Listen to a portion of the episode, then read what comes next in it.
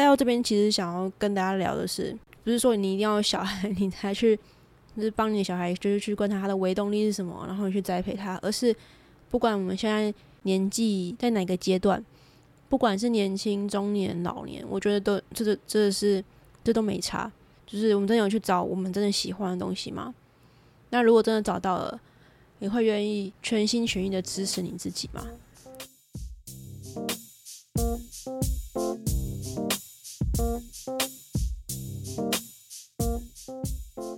？Hello，大家欢迎再次跟 Q B 一起下班之后的闲聊，随便聊聊到哪里都不知道的时间。我知道这样也没有比较有创意，但是至少是一个不一样的开端嘛。好，我自己这样觉得啦。今天要聊什么呢？因为前阵子跟 Jasper 就是一个我们基本上会一个礼拜就会见到一次面的朋友聊天。他为什么会一个礼拜见一次面呢？是因为他其实同时也是我的健身的教练，所以我们大概一个礼拜最少也会见到一次面。然后因为在我们上次聊天过程当中，其实我们聊到就是我们以前的一些故事、一些经验。然后他就有提到说，他以前上学的时候啊，不太喜欢念书。然后他长大才发现为什么，因为他比较不喜欢一直去翻书，然后为了一点点东西，他要去看完一整本书的那种感觉。然后我们聊一聊，我就说，哎，可是我觉得搞不好，如果你以前是那种请家教，搞不好就就很适合你，就是有人直接跟你说重点在哪里，然后你可以直接去读那些地方，搞不好这样是一个适合他的学习方式，就有点像现在我请他来当我的健身教练一样。直接帮我排菜单，然后我要练什么什么什么，然后呃去看每次的身体状况，然后去做不一样的调整。搞不好这是就是如果当时是这样子去学习课本里面的东西的话，搞不好对他来讲是一个不同的尝试。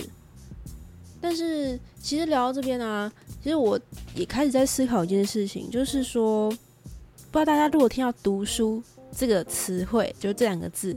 大家的。第一时间的那种感觉，应该说我说的这个感觉比较像是你第一时间听到这个这个词汇的时候，你的感受是什么？是觉得说，呃，不喜欢，还是啊，好古板哦，还是很棒，可以去学不一样的东西？不知道大家的当时第一感受是什么？因为我觉得那个感受其实很直接。然后也是因为这样的感受，让我发现说，其实很多人好像都对“读书”这个词会变得有点，你说真的不喜欢吗？我是打一个问号的。我觉得大家反而是对他有一种很复杂的情绪。我不知道讲到这边大家认不认同了，还是大家就说，大家就觉得说啊，没有啊，不复杂，就是讨厌他。OK，那那个也没有问题啦。就是开始发现说，其实很多人他是对读书这件事情，其实是很大的一个充满矛盾的一种感感受吧。可能几十年前的读书旧志，可能会觉得说，就是在一个读书过度标准化的一个时空背景之下，可能会对读书会觉得就是就是这样啊，就是要就是要念，然后其实你也没有太多可以转换的空间，或者是说你可以去做的一些。弹性空间，然后到现在，虽然说现在教育有做一些改革，但是可能大家还是会觉得说，整体而言，你还是在用一个分数的标准去，嗯，帮大家贴标签吗？或是去帮大家，你做到这样子是 OK，你做到这样子是不够好，你做到这样子可能需要补考之类的。我不知道最新的教育制度有没有这样，我最近没有 follow 这些，大家会去一直去抨击这一块，觉得说，哎，这样子。不是大家都有自己适合的方式吗？那你这样不就是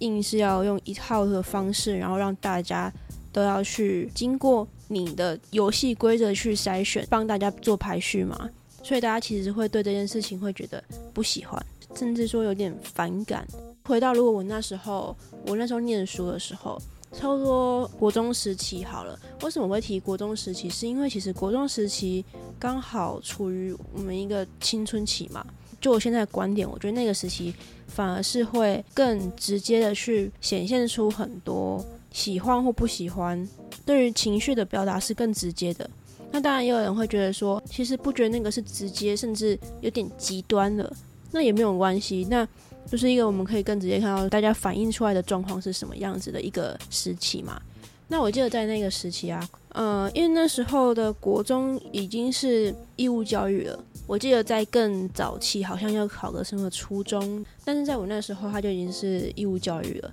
而且我是读私立的学校，不是私立的，所以其实并不会说有一个什么样的分级制度，或者是说你要先做考试什么，倒是没有这样子。那我们那时候我们班级其实。我觉得蛮有趣，然后蛮特别的是，其实如果以以前所说的这个分数，或者说普遍师长们会觉得说，什么样叫做所谓的好学生、坏学生？那那时候我们班上啊，蛮特别的是，如果以全校排名来讲的话，其实全校前一百名、前五十名的。其实我们班占的比例蛮多数的，可是同时学校就会有一群就是教官，觉得说是那种头痛人物，这群里面占最多数的那个班级，所以听说在他们老师群里面似乎也是非常有名，很难搞，不知道怎么上课这种有名吧。但我发现那时候其实有一个现象，就是虽然说你说我们可以和平共处，是没错。但是在同才之间，对于说会读书的小孩这件事情，或者会读书的那群人，其实某种程度上是用一种鄙视或者是觉得嘲讽的一些语气、一些心态去看待的。那我之后长大之后，尤其最近吧，因为想说要聊这个话题，我自己也回想了一下，我说的复杂或是矛盾的心态是在于说。其实大家都觉得，就是你考很好就很光鲜亮丽啊什么的。毕竟有一个制度在加持你，在认同你。但同时又有另外一群人会觉得，这群人就是很会读书，但是他们就只会读书。因为大家有没有觉得这这句话很耳熟？他们就只会读书，只是书呆子，然后就是嗯，可能运动什么不太 OK 啊，或者什么的。我觉得还会有另外一个刻板印象，就会觉得说他们就是比较乖乖牌，然后比较不会玩，或是不爱玩，或是也不知道怎么去玩，然后比较古板一点。所以，呃，很多同学对于就是所谓的班上会读书的同学，其实或者是说长大之后，很多人不要说当时候啦，现在甚至到说到现在，很多人其实对于大家所定义出来的这一群人，其实都会有这种复杂的心态。会觉得哦，他们好厉害哦，就是念很多书啊。你看又有什么什么文凭，然后然后又就是怎么样，就很很强。可是某一层面，大家又会反过来，又会觉得说，他们只是制度下捧出来的孩子，然后他们只是比别人会读书而已，其他什么都不会。就是在这种又捧可是又抨击的这种复杂情态情绪之下，然后去看待这群人，或者说看待读书这个词汇。尤其是家长吧，其实家长很多时候会抨击，就是说，哎，那个我的小孩他就不适合这种制度啊。但是如果他小孩考不好，他就还是会去请一堆补习班，或者说老师或者什么，想尽各种办法，想要让他的小孩在这个制度下考得很好。就觉得是蛮矛盾的，但也知道为什么啦，就是也是算用心良苦了。只是说，不觉得自己做的也很矛盾吗？这是打个问号，大家可以思考一下。很多人都知道这这个制度不 OK，很多人都知道说，哎，我觉得这样子做不 OK，但是回过头来却要求自己，比如说自己的小孩啊，或者说却觉得说其他人是不是，呃，应该更努力去在这个制度下表现得更好。以上就是纯属自己的个人的想法，但是你说真的没有做得很好的家长吗？其实我觉得有，而且。其实逐渐的越来越多。我举我自己身边我看到的例子好了，就是我有一个表姐，我就觉得她真的很用心的在做这一块吧。他对于两个儿子的教育跟栽培，他并不会说你一定要考很好或是什么样子，而是他去观察说，诶，他的他的儿子们个别。因为两个儿子就是很明显就是个性或者喜欢的东西其实很不一样，然后去很仔细的观察说，哎，他们各自喜欢什么，或者说各自在做什么样的事情的时候会特别有兴趣。而且我说的在什么样的事情特别有兴趣的那种事情，并不是说大家说，哎，对国文特别有兴趣，对英文特别有兴趣，或者说对打篮球特别有兴趣，他反而是更仔细的去看说，哎，好像对于嗯，比如说其中有一个一个儿子，可能是对于解决很逻辑性的那种问题会很有兴趣，尤其是如果他今天解不出来的时候，他会更钻研在这种问题里面，所以他就觉得说，他就发现说，诶，他儿子好像喜欢这类型的东西，所以如果当他儿子主要去要主动去要求。就说，哎，喜欢做什么什么什么时候，其实他会尽可能的去让他没有顾忌的去玩这些东西，然后很享受在这个学习的过程当中。但大家可能会觉得说，啊，那那那是逻辑啊，听起来就是很数学，那还是很学术的东西，所以你才会家长你才会去培养。但是我觉得不管怎么样，这个这个到底是不是这样子，其实无从得证嘛，我不可能自己去问他本的，对不对？所以。但是我我想带出来的是说，不管真相是怎么样子，但是我觉得至少这是一个嗯不错的开端吗？或者说至少是一个我觉得都蛮值得大家去思考的。其实不一定说你要有小孩才可以这样子去培养嘛。有没有想过说，那如果是我们自己的话，我们可以怎么样去做呢？就是有没有观察说自己喜欢的是什么？自己喜欢的那个最微小的那个微动力到底是什么？这微动力这个词是我从一本，嗯，我前次看了一本书，我觉得还蛮不错的，它叫《黑马思维》。然后如果大家有兴趣可以去看。那这本里面就讲到微动力这个词，大家都知道做很多事情要有动力嘛，你要有动力，你才有办法更开心的做下去。但是什么是微动力呢？就是它里面有提到啊，就是有一些人发现说，他的微动力是他很喜欢。去把一堆很杂乱无章的东西，不管是一整个很杂乱无章的作业程序，这种无形的东西，或者是真的一个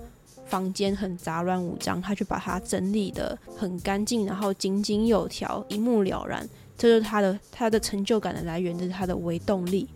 带到这边，其实想要跟大家聊的是，不是说你一定要有小孩你才去，就是帮你的小孩，就是去观察他的微动力是什么，然后你去栽培他，而是。不管我们现在年纪在哪个阶段，不管是年轻、中年、老年，我觉得都这个这是这都没差。就是我们真的有去找我们真的喜欢的东西吗？那如果真的找到了，你会愿意全心全意的支持你自己吗？好，那讲到这边，其实我也没有预计今天会讲那么多诶。那我等下后后面会放一段，嗯，我们今天聊到就是我们以前的一些故事。不过大家这段可能会觉得我今天话很多。有兴趣的话可以听完啊，然后没兴趣你想要跳过，其实也也是 OK，我也不会知道。呃，以前可能我要知道一件事情，那我必须要翻书，那翻书书书有那么多文字，那我可能要翻了好几页，或许可能还找不到找不到我要的那个答案。可是，在那个过程中，让我让我花费最多的就是时间，在那个时间花费上，我就觉得很没有成效，所以我好不喜欢看书这件事情。但我很愿意，就是有个人，然后跟我说，然后告诉 我原理是什么，然后我不用经过这么长的翻书，然后找 找找答案，然后才才可能会找得到我的答我想要的答案，也有可能找不到我想要的答案，就是这过程中我不会花太多的时间。所以我回想，就是我过去为什么很不喜欢读书，其实也不是老师的问题。我觉得是学习方法吧，大家适合学习方法不一样。可是我觉得我跟你小时候的经验可能可能比较不一样。呃，有一个点是到现在也是这样，就是其实我很少会很排斥什么东西。以前有那个物理化学嘛，然后比如说我跟你说，哎，我物理真的。我不会跟你说我讨厌物理，因为其实我也没有讨厌它，但是就是没有感兴趣而已。嗯，因为没有讨厌，所以就 OK。那那如果念一念就就好，那就也也没差。高中之前的我其实会觉得念书不会排斥，原因是因为其实我觉得念书就那样而已，就是好像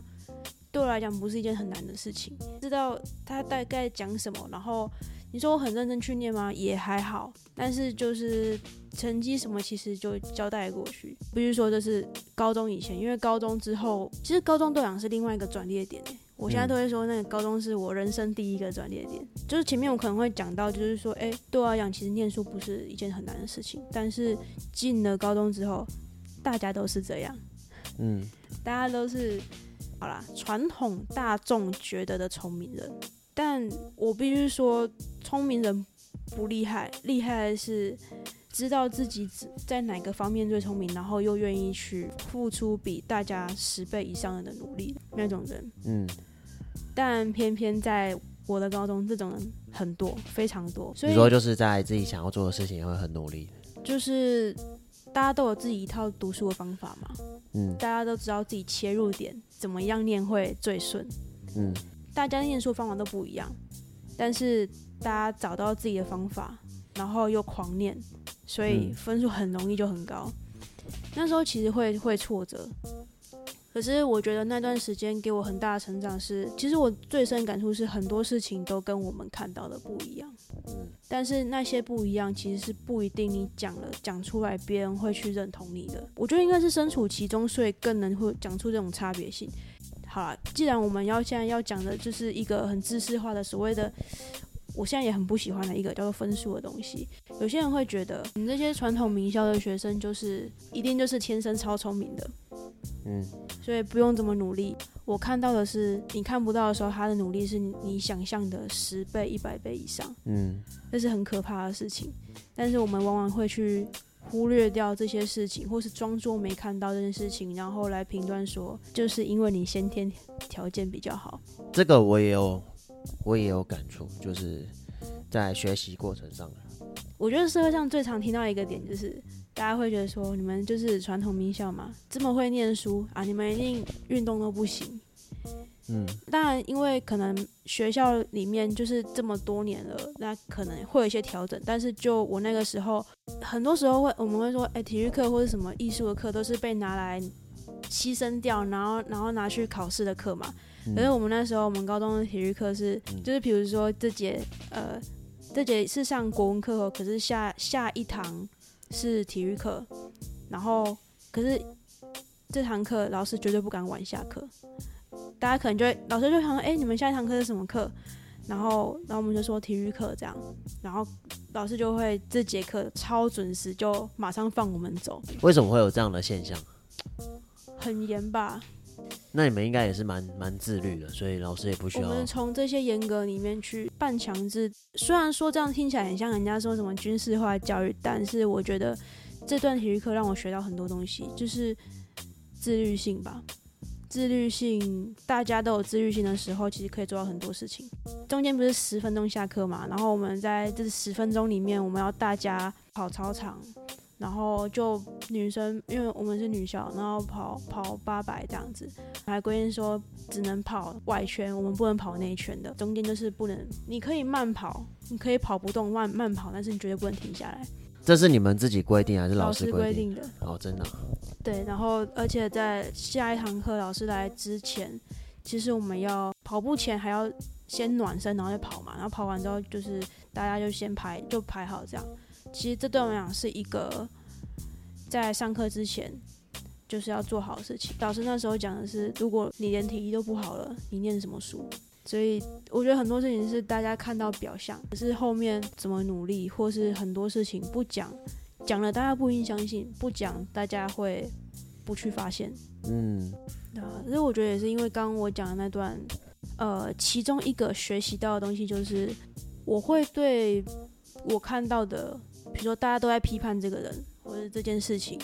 其实我会就像你刚刚讲，因为这段经历，所以我反而会先让自己退一步，然后去看说是不是真的是大家讲的这样，还是很多事情只是大家选择不去看而已。蛮好奇，刚刚大家听完之后的想法是什么？还是说其实没有什么想法，但也没有关系啊？其实我真的觉认真的觉得，其实没有什么学习方式是最好的，只有最适合自己的学习方式。但重点是我们找到了吗？我们知道我们最适合的方式是什么吗？觉得也不一定，大家会很自私的想说，哎，回想说自己当初可能在念书时期。怎么念好像会比较顺，好像会比较好。我觉得到底也不用这样啊，因为像我们现在走出了学校，反而更多人想要回头去用不同的方式去做学习嘛。最多就是上网去做一些嗯线上课程的学习啊，然后就是有那种一系列的影片嘛，然后你就一步一步的跟着老师的步调，就是一一个影片一个影片看，然后有时候就是可能有些交作业的活动，或者说有一个线上的社团，你可以去参加。然后另外一种学习方式，或许有些人是喜欢去参加实体的课程啊，有些是大班制，有些是小班制。我觉得也可以看说，诶，那你比较喜欢哪一种方式？然后为什么你会喜欢这样子？像我个人就比较喜欢小班制，因为我会觉得小班制老师比较过得到我。虽然说我说小班制就是变成学费比较贵啊，但是我觉得至少换到的会是更好的学习成成效。那更直接的，大家可能说我没有这种这种习惯嘛，就是什么线上课程啊、实体课程的习惯。但是应该很多人都很喜欢买一些书来看。那大家有观察过自己看书的习惯吗？有些人可能会用铅笔画线啊，会有贴一些标签纸去让自己知道说哪一页是比较重要的。然后有些人甚至把一些比较重要的句子摘录下来。因为现在有电子书嘛，就是那种电子书阅读器，所以你可以直接在电子书上面，然后你就把哪一段最重要的，你就把它 highlight 起来之后，它好像直接整个绘出这个，就是标注出来的这些内容，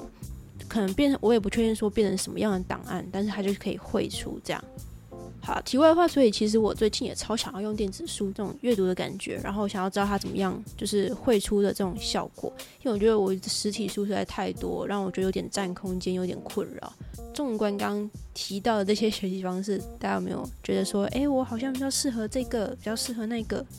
这话题就跟就是 大家聊聊天啦。那大家一样啊，就是有什么呃想跟我说的，也欢迎到 IG，或是你要 email 给我，或是你要到。那个 Apple Podcast 上面就是留留你的评论给我，也都完全没有问题，我都会很开心的。好，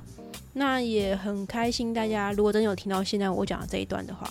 就是也很感谢大家听到这边，然后也希望大家呃接下来也都是可以很开心过自己喜欢的生活，然后我们就下期再见喽，拜拜。